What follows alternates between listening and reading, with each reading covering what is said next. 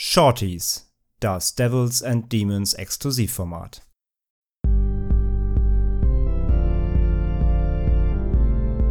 They're coming to get you, Barbara. They're coming for you. Du hast mich fast erwischt, was, mein Junge? Wir hatten heute eine Menge Spaß. Ich könnte sie nächste Woche wieder mitnehmen. Nein, zu Hause ist es sicherer. Moin Moin und herzlich willkommen zu einem weiteren Shorty von Devils and Demons. Ich bin Chris und bei mir ist natürlich André. Hallo. Und wir haben uns für euch einen weiteren Kinostart angesehen. Und zwar startet der Film, über den wir heute reden, morgen in den deutschen Kinos. Und es handelt sich dabei um ein Sequel eines Films, den wir, glaube ich, beide ziemlich gut fanden. Was wir aber von dem Sequel vermutlich heute nicht behaupten können.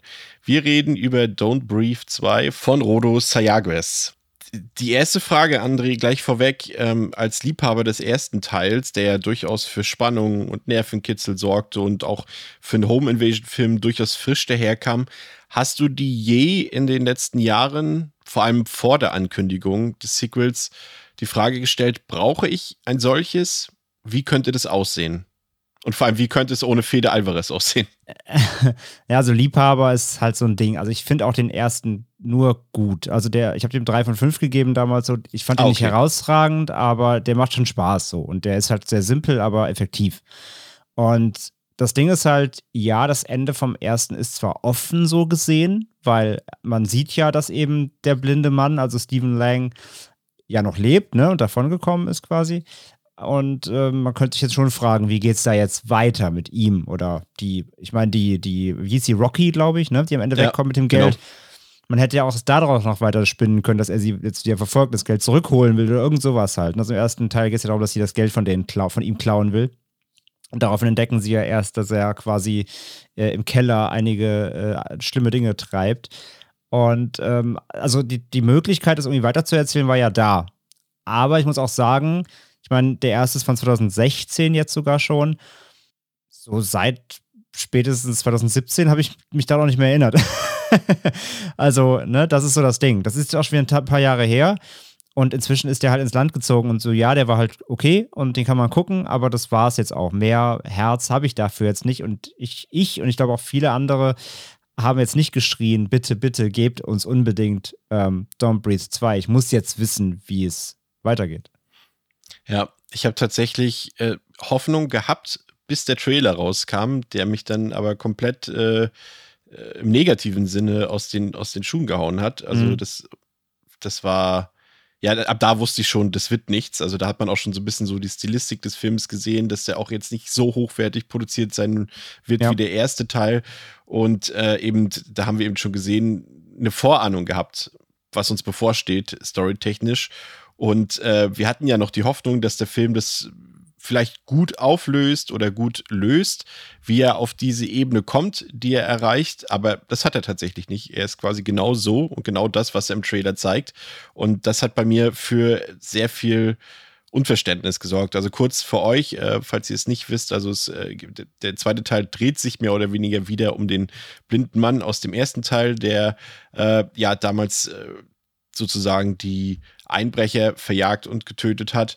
Und der Film spielt jetzt ein paar Jahre später und der blinde Mann hat sich zurückgezogen, wohnt jetzt woanders und hat in der Zwischenzeit ähm, ja ein junges Mädchen bei sich aufgenommen. Ähm, vermutlich nicht seine eigene Tochter, das äh, lässt sich schon schnell und früh erahnen im Film. Und hat sie auf jeden Fall großgezogen und beschützt sie auch. Und irgendwann werden Verbrecher auf ihn, das Mädchen und das Haus aufmerksam. Sie brechen dort ein, kidnappen das Mädchen und jetzt muss irgendwie dieser blinde Mann dafür sorgen, dass er das Mädchen zurückbekommt.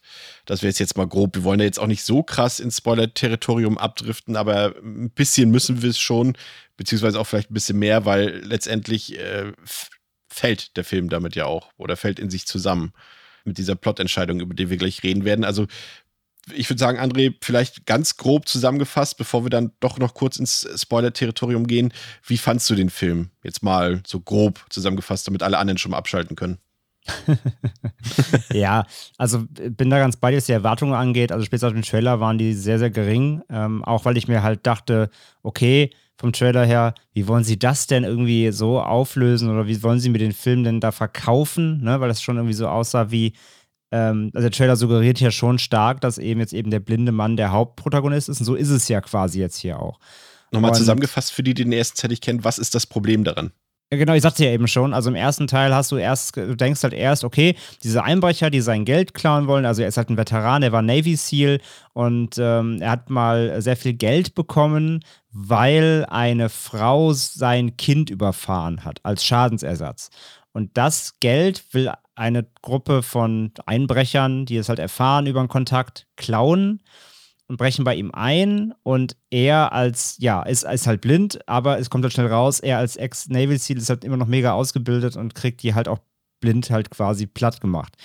Und man denkt halt erst, er ist so der, der, äh, der, das Opfer und es dreht sich aber dann eben quasi um, weil man herausfindet, dass er die Frau, die sein Kind überfahren hat, eigentlich noch im Keller als Geisel hält und die künstlich befruchtet hat, ähm, um ein neues Kind zu gebären, damit er wieder ein Kind hat. Also eigentlich ist er auch ein Vergewaltiger und Mörder und Entführer. Ja. Das ja. heißt, es dreht sich im Laufe des Films eben dahin, dass er eigentlich auch ein Antagonist quasi ist. So. Und mit dem sollen wir jetzt mitfiebern. Genau, und jetzt gehen wir halt in Don't Breathe 2 und er ist jetzt quasi der Hauptprotagonist, der ein Kind vor Verbrechern beschützt. Und wir sollen also mit ihm mitfiebern grundlegendes Problem Nummer eins.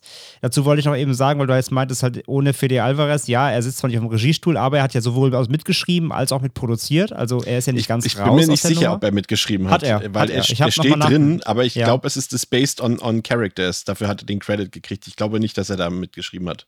Okay, also im englischen Wiki steht, er hat das Drehbuch mitgeschrieben. Mach draus, was du möchtest.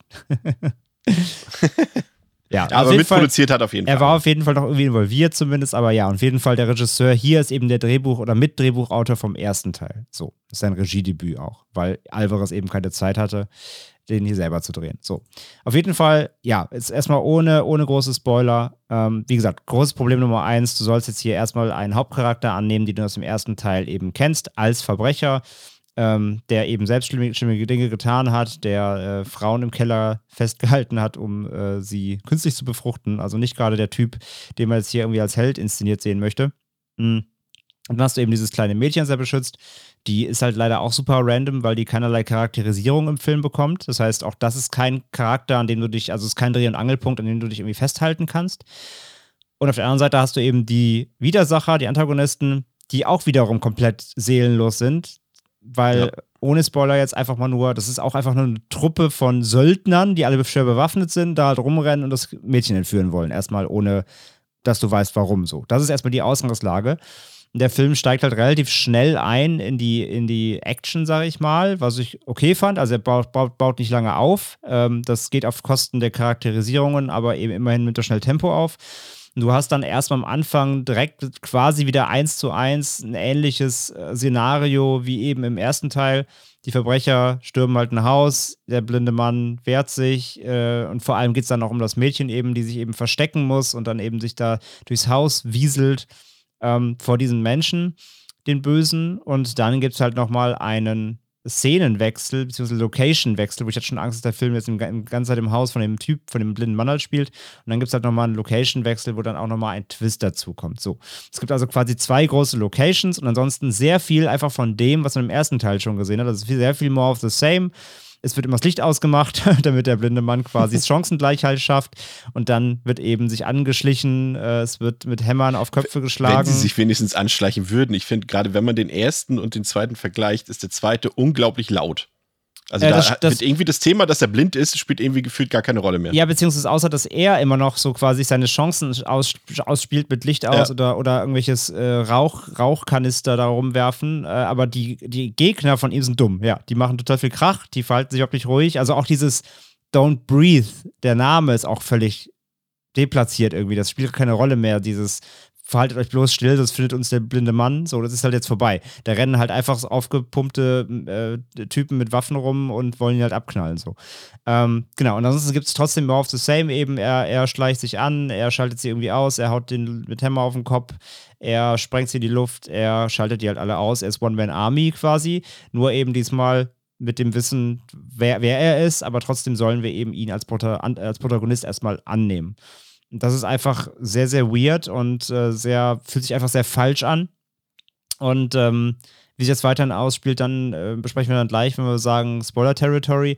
Aber so insgesamt, jetzt erstmal so gesprochen, ist der Film halt komplett egal. Also die, die, der, die, der ist halt nicht besonders hübsch, der ist zweckmäßig inszeniert, der ähm, ist, ist, wie Chris gerade sagt, sehr laut, der, der poltert halt viel rum, aber ich nehme da auch nichts daraus mit. Also ich ja. habe mit keinem irgendeinen Bezug.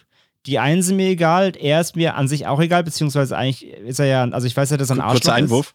Ja. Kurzer Einwurf. Es, man hat ja eine Idee davon am Anfang, äh, dem Zuschauer eine Figur an die Hand zu geben, mit der er mitfiebern kann, die er relativ zügig aus dem Drehbuch entfernt. So. Und ja, das stimmt, konnte das kommt, ich absolut nicht nachvollziehen. Das kommt auch noch dazu, genau. Ja, das kommt auch noch dazu. Dafür, dass sie auch erst so eingeführt wird als Freundin der Familie quasi. Und dann ja. keine zehn Minuten oder so ist schon raus. Das war auch richtig dumm. Also, ähm, ja, wirklich ganz grob jetzt. Äh, wir sind immer noch im Shorty hier. Das Problem ist halt, ich, ich, fand, ich fand so ein Quote sehr lustig. Sam Raimi hat mal über das Drehbuch gesagt, bevor sie den Film gedreht haben. Ähm, wir hatten die beste Idee für ein, wir haben die beste Idee für eine Fortsetzung, auch wenn sie Sony nicht gefallen wird. Und das Problem ist halt, sie wird niemandem gefallen, weil sie schlecht ist. ja. Und das fasst das Ganze eigentlich sehr gut zusammen. Ähm, das ist einfach ein unfassbar schlecht geschriebener Film mit zweckmäßigen, brutalen Action-Szenen, die ganz gut funktionieren. Also die, die, die, die Brutalität geht ganz in Ordnung. Also das ganze Brachiale so, das ist okay. Und Wobei Steven man sich auch da über die Notwendigkeit äh, sicherlich auch streiten kann, ob das jetzt in dem, ja, der erste Film hatte ja auch Gewalt durchaus, ja. aber sage ich mal, nicht so krass. Und ob das jetzt, habe ich das vermisst im ersten Teil? Nein. Also das, man hat schon das Gefühl, dass er sich jetzt darauf verlässt im zweiten. Scheiß Drehbuch, ja, okay, dann müssen wir wenigstens Splatter liefern. Ja, ja, genau, das meine ich ja. Das wollte ich ja gerade, das wollte ich ja Matthias sagen. Äh, er hat nur das. Ja. Also im zweiten, wenn ihr einfach Stephen Lang, weil Stephen Lang ist immer super, ähm, also als Schauspieler einfach, ich sehe ihn einfach gerne, nicht als Charakter. Das ist aber krass, dass er 69 aber, Jahre alt schon ist, ne? Ja, ja, krass, ja, ja. Aber immer noch RIP. Ähm, Und Rücken vor allem, sein Rücken. Alter Schwede. Also, wenn ihr Stephen Lang sehen wollt, wie er Leuten äh, stumpfe Gegenstände auf den Kopf zertrümmert und sonst irgendwie Leute zerlegt, dann ist das ein Film, den ihr irgendwie noch gerade so gucken könnt. Alles andere ist eine Katastrophe. Das erstmal so als grobes Fazit. Ja, kann ich mich komplett anschließen. Also, Stephen Lang macht seine Sache wieder äh, gut, wenn man das so sagen kann. Ein paar fiese Gewaltspitzen sind auch bei, aber das war es wirklich. Und dass der Film schnell vorbei ist. Das rechne ich ihm auch noch an, dass er sich jetzt nicht, nicht jetzt unnötig in die Länge zieht. Aber besonders spannend ist er nicht. Der ist nicht gruselig, der hat irgendwie null Thrill. Also dafür, dass es ja ein Horror-Thriller ist, ist da irgendwie keinerlei Anspannung bei. Nee, gar nicht. mit keiner Person mit. Und die Twists, auf die wir gleich noch zu sprechen kommen, die verpuffen einfach, beziehungsweise sind ärgerlich, in dem Fall sogar. Und äh, inszenatorisch, du hast es schon gesagt, ich fand tatsächlich, dass der Film aussieht wie ein äh, Direct-to-Video-Sequel ja, um ehrlich zu ja. sein. Also das hätte mir jetzt keinem aufgefallen, wenn er, nee. ja. Und äh, wie gesagt, allein diese, diese fatale Entscheidung in der Figurenkonstellation nach einer Viertelstunde, da habe ich schon gedacht, ach du liebe Scheiße, was macht der denn jetzt?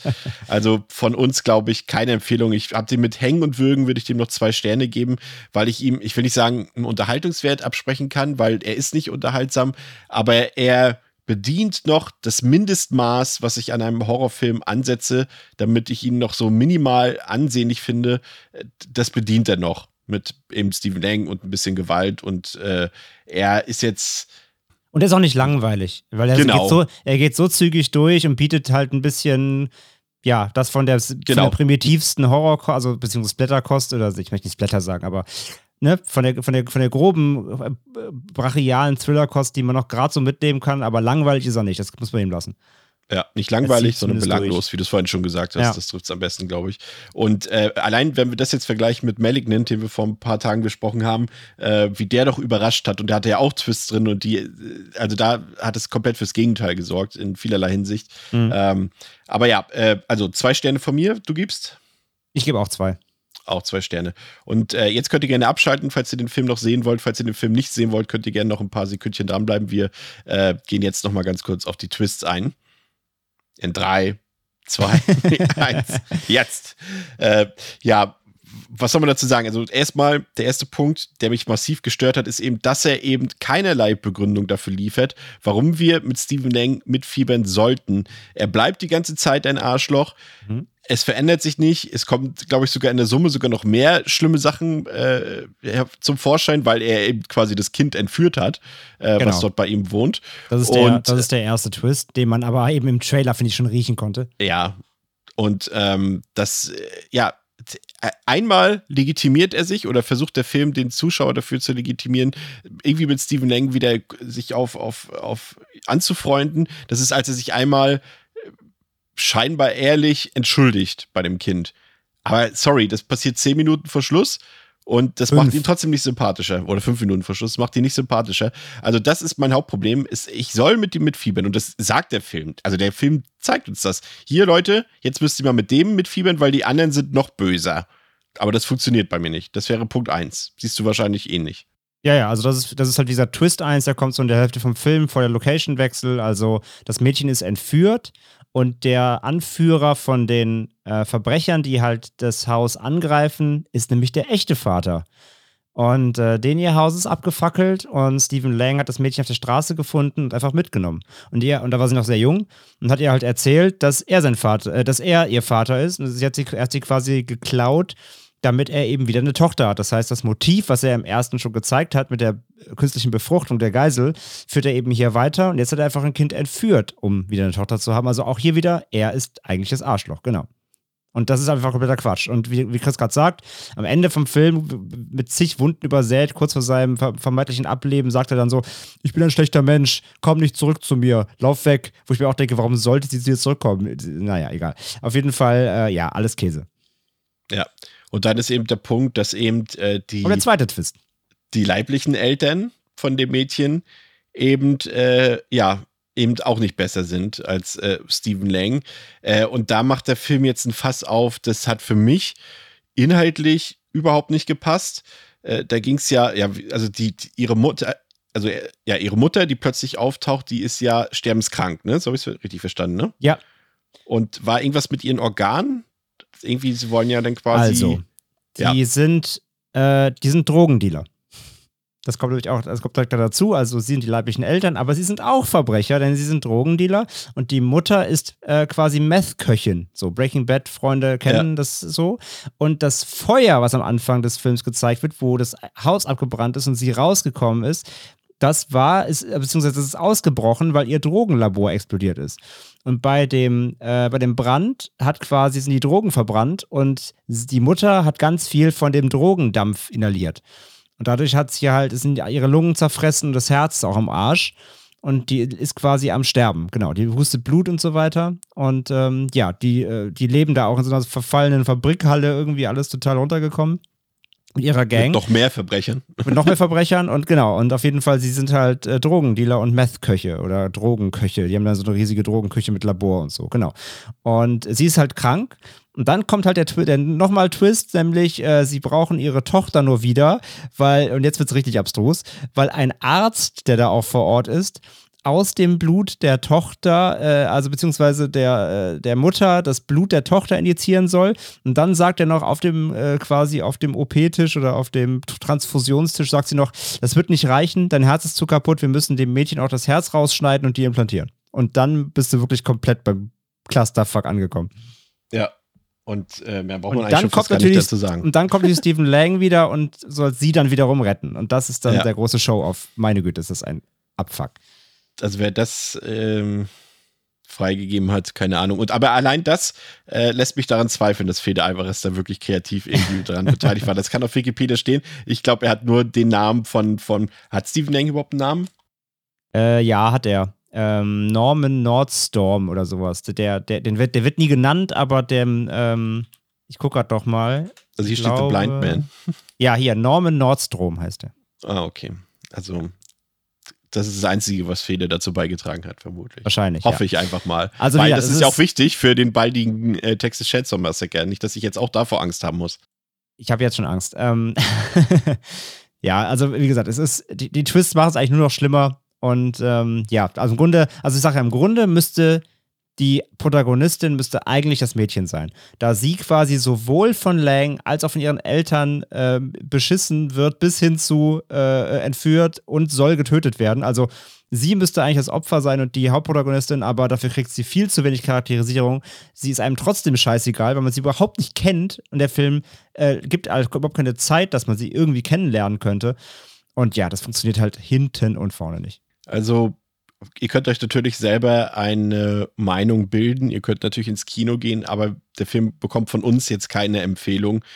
Ähm, da können wir einfach guten Gewissens, glaube ich, nicht zu raten in dem also Fall. Also nicht fürs Kino. Der, ich wette, der kommt schnell auf, irgendwie auf Streaming. Da kann man sich den gut und gern da mal reinziehen, wenn er auf Netflix oder so irgendwann mal kommt. Gar kein Ding für, für, für Genre, alles Gucker, aber ins Kino würde ich dafür nicht gehen. Ja, würde ich auch sagen. Also da läuft einfach zu viel anderer guter Kram derzeit oder demnächst im Kino. Da kann man sich das Geld auch dafür aufheben. Ja. Das soll es für heute gewesen sein mit unserem Shorty. Äh, hört auch am Freitag unsere neue Folge zu Spiral from the Book of Saw. Und ansonsten bis zum nächsten Mal bei den Shorties von Devils and Demons. Macht's gut. Ciao. Danke für euren Support. Tschüss.